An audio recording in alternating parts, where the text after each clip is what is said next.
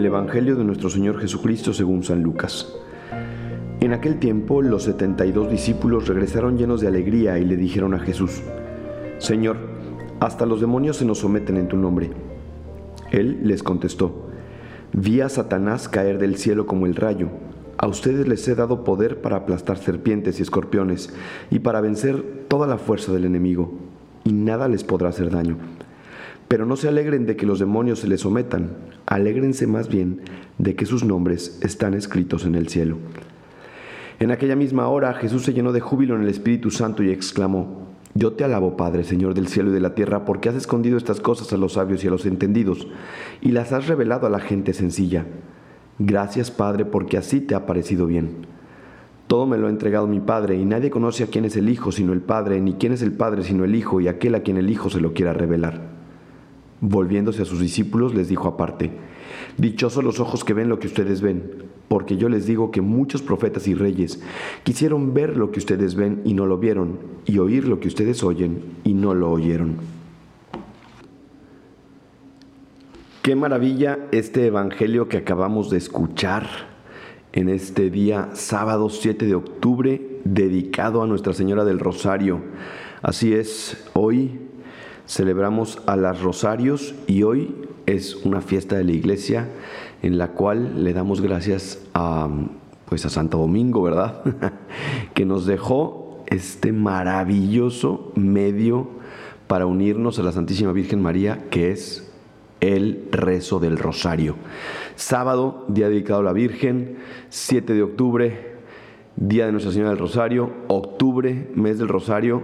Hoy vamos a recibir muchísimas gracias y bendiciones de parte de la Santísima Virgen, yo estoy convencido. Bueno, y digo que es una maravilla este Evangelio de Lucas porque la verdad es que a mí me encanta. Les pongo el contexto, que seguramente los que ya escucharon los que haría Jesús de los días pasados se acuerdan que Jesús manda a sus discípulos a predicar em, y les da unas instrucciones. Y cuando regresan sucede este Evangelio. Y entonces llegan los discípulos súper contentos y le dicen a Jesús, oye, pues Señor, hasta los demonios se nos sometían en tu nombre. Y entonces Jesús, que es un crack, es un tipazo, les dice, qué maravilla, yo mismo veía a Satanás caer del cielo como el rayo. Y a ustedes les ha dado poder para aplastar serpientes y escorpiones y para hacer obras maravillosas, pero no solamente se alegren de eso, que sí es verdad que estamos súper contentos todos y felicidades, sino que alégrense porque sus nombres están escritos en el cielo. La verdad es que Jesús es un gran motivador, es un gran líder y es lo que yo quiero hoy compartir con ustedes. Fíjense, a este propósito me viene eh, la historia de unos psicólogos estadounidenses que hicieron una prueba hace muchos años. Tomaron a varios estudiantes eh, de bachillerato, de prepa, les hicieron unas pruebas psicológicas, falsearon estas pruebas y se las entregaron a sus profesores, haciéndoles ver que, estos jóvenes eran, eran sobresalientes, eran, eran genios. Y, la verdad es que no, los jóvenes eran, tenían un, un, un IQ tenían una inteligencia promedio. Pero cuando les dieron las pruebas falseadas a los profesores, estos vieron las pruebas y se dieron cuenta que los chavos, que los chavales estos eran genios, que eran muy capaces. Y, y entonces, al final del semestre, pues estos jóvenes que tenían una inteligencia promedio habían subido sus calificaciones notoriamente. ¿Qué fue lo que pasó? ¿Que la prueba psicológica los hizo más listos? No, ¿Qué fue lo que pasó? Que los profesores, al recibir las pruebas falseadas, pensando que estos jóvenes eran más inteligentes que los demás y que tenían un coeficiente intelectual más alto, les pusieron más atención. Y al ponerles más atención y darles más seguimiento y más acompañamiento, pues hicieron que los jóvenes efectivamente subieran sus notas. A esto eh, le llamaron estos psicólogos el efecto Pigmalión Em, Pigmalión fue un rey de Chipre, según la mitología griega, que, em, pues encontraba muchas dificultades para enamorarse de una mujer, pues la verdad es que nadie le parecía adecuada, ¿no? Entonces, este cuate, Pigmalión, eh, pues comenzó a sentirse solo hasta que tomó una pieza de marfil y comenzó a, a esculpir el solito una mujer muy hermosa, a la que le puso el nombre de Galatea. Y cuando terminó su obra, se enamoró tanto de ella que le pidió a la diosa Venus que hiciera pues su estatua realidad.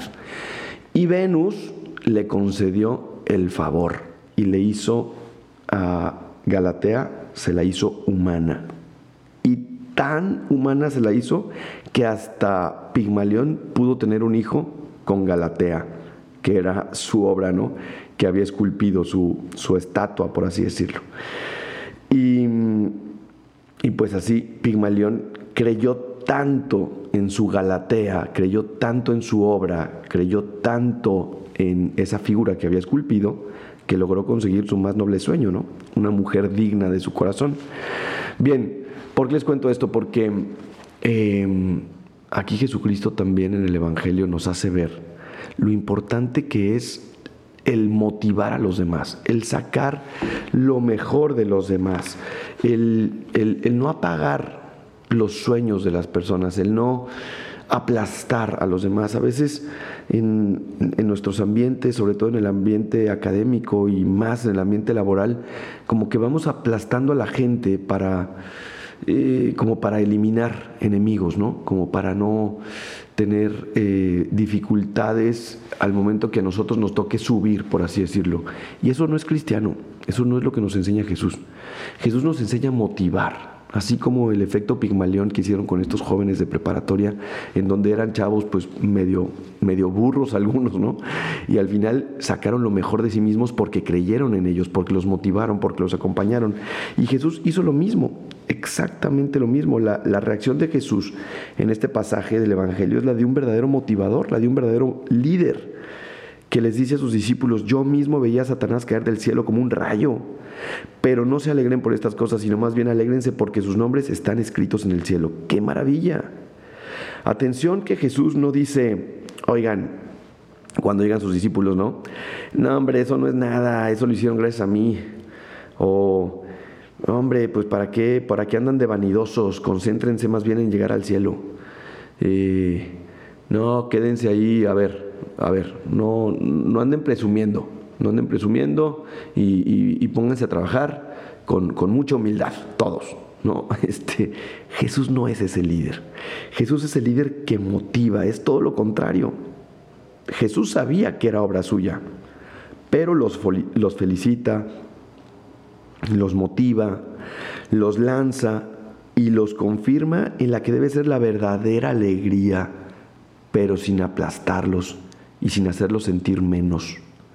O sea, Jesús al final les dice, oigan, pues sí que padre que les fue muy bien. Yo mismo veía a Satanás caer del cielo como un rayo. Pero no se alegren por eso, alegrense más bien porque sus nombres están escritos en el cielo. Pero la manera como se los dice es fantástica, es maravillosa.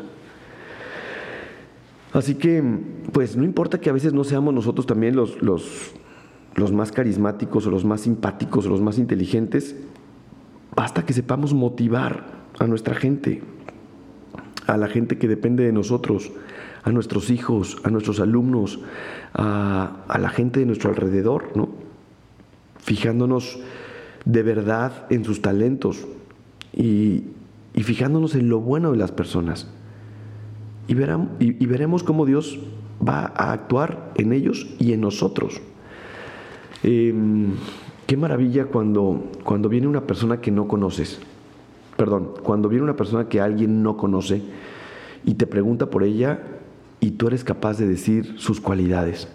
esta persona es buenísima, es súper alegre, oye, es súper organizada, te va a ayudar a, sacar esto adelante, em, nos va a ayudar a todos porque mete un ambientazo. Y a veces hacemos justo lo contrario, ¿no? Viene alguien nuevo y somos los primeros en criticar. No, bueno, en, lugar de fijarnos en lo bueno, que lo, sabemos hacer muy pocas veces, y nos fijamos en lo malo, ¿no? Híjole, pues viene esta persona y tiene este problema y lo corrieron de tal trabajo y, pues la verdad es que eh, no es tan bueno, a ver cómo, a ver cómo la hace aquí, ¿no? A ver, a ver, a ver cómo es su desempeño. ¿Por qué somos así? ¿Por qué no fijarnos en lo bueno de los demás? ¿Por qué no ser esos buenos motivadores? Obviamente sin ser, em, sin ser ingenuos, ¿verdad?